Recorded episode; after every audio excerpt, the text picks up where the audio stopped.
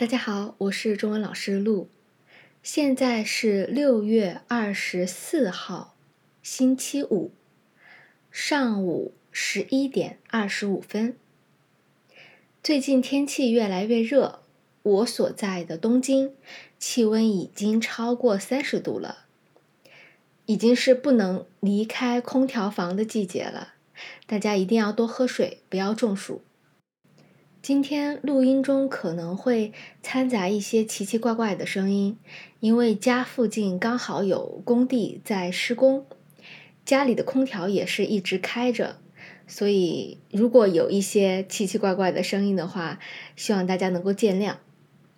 今天的主题是六月第二次写作小组的写作主题：小时候的梦想是什么？和上周一样，也是周一。布置写作作业，周四之前呢写好回传给我。昨天收集修改完毕之后呢，今天给大家分享其中一篇来自新加坡的今年十九岁的一个同学的作文，当然已经事先征求了对方的同意。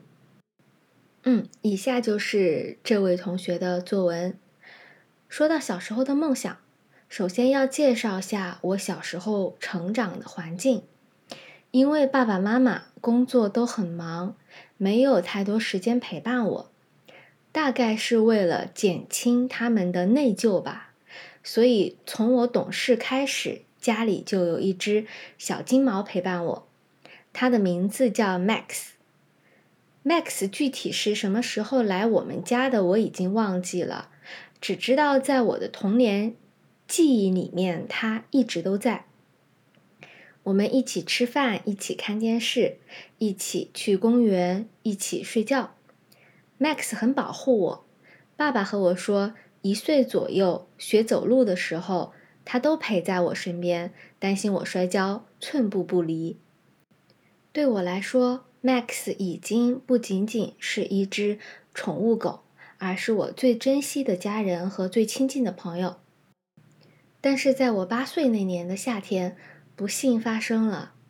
有一天起床之后，发现 Max 没有和平常一样站起来扑向我，而是躺着一动不动。我赶紧冲过去看他，发现他呼吸非常的微弱，表情很痛苦。我赶紧叫上爸爸，和爸爸一起开车送 Max 去了宠物医院。可惜的是，送去太晚了。到达医院之前的几分钟，Max 就没有了呼吸。后来医生诊断是突发心肌梗塞，如果再早一点给予急救，是有可能活过来的。我记得我抱着 Max 哭了很久很久，当时就暗暗发誓，长大之后我一定要当兽医，去救助更多像 Max 一样的小动物。庆幸的是，长大之后这个梦想一直没有变过，我也一直在朝着这个目标而努力。目前呢，我在大学攻读兽医相关专业，离成为一名合格的兽医的目标越来越近了。我想感谢 Max，感谢他给予我的童年陪伴，也感谢他帮助我提前树立了人生的方向。谢谢他。我每天每天都很想他。